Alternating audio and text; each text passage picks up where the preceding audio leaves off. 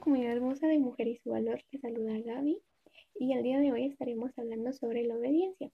En nuestro encuentro del día sábado estaremos abarcando mucha mayor información sobre este tema. Para comenzar, la obediencia es importante en nuestras vidas y en Génesis 22 podemos ver un ejemplo de esto, ya que Dios prueba la obediencia de Abraham.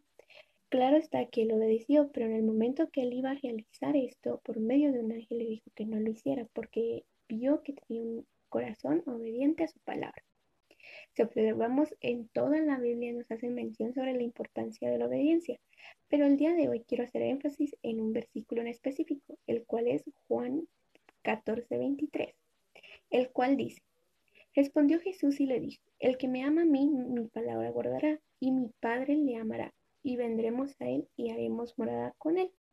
Muchas veces podemos ser probadas no solamente en nuestra fe, sino también en nuestra obediencia a su palabra. Tenemos que tener muy presentes que si Dios nos pide realizar algo, es porque Él ya lo tiene en su propósito. En sus planes está que nosotros lo realicemos y tenemos que ser obedientes. Recordemos que su voluntad es agradable, buena y perfecta. Dios tiene un propósito a través de eso. Aunque nosotros no lo conozcamos, tenemos que obedecer. Es importante que tengamos presente que la obediencia nos acerca a nuestro Dios. Si somos obedientes, lo tenemos todo por añadidura. Nuestros sueños, nuestros deseos y nuestros anhelos se cumplirán en el tiempo perfecto de Dios. Esto nos lo dice Deuteronomio 28.1. Acontecerá que si oyeres atentamente la voz de Jehová, tu Dios, para guardar y poner por obra todos sus mandamientos que yo prescribo hoy, también Jehová, tu Dios, te exaltará de todas las naciones de la tierra.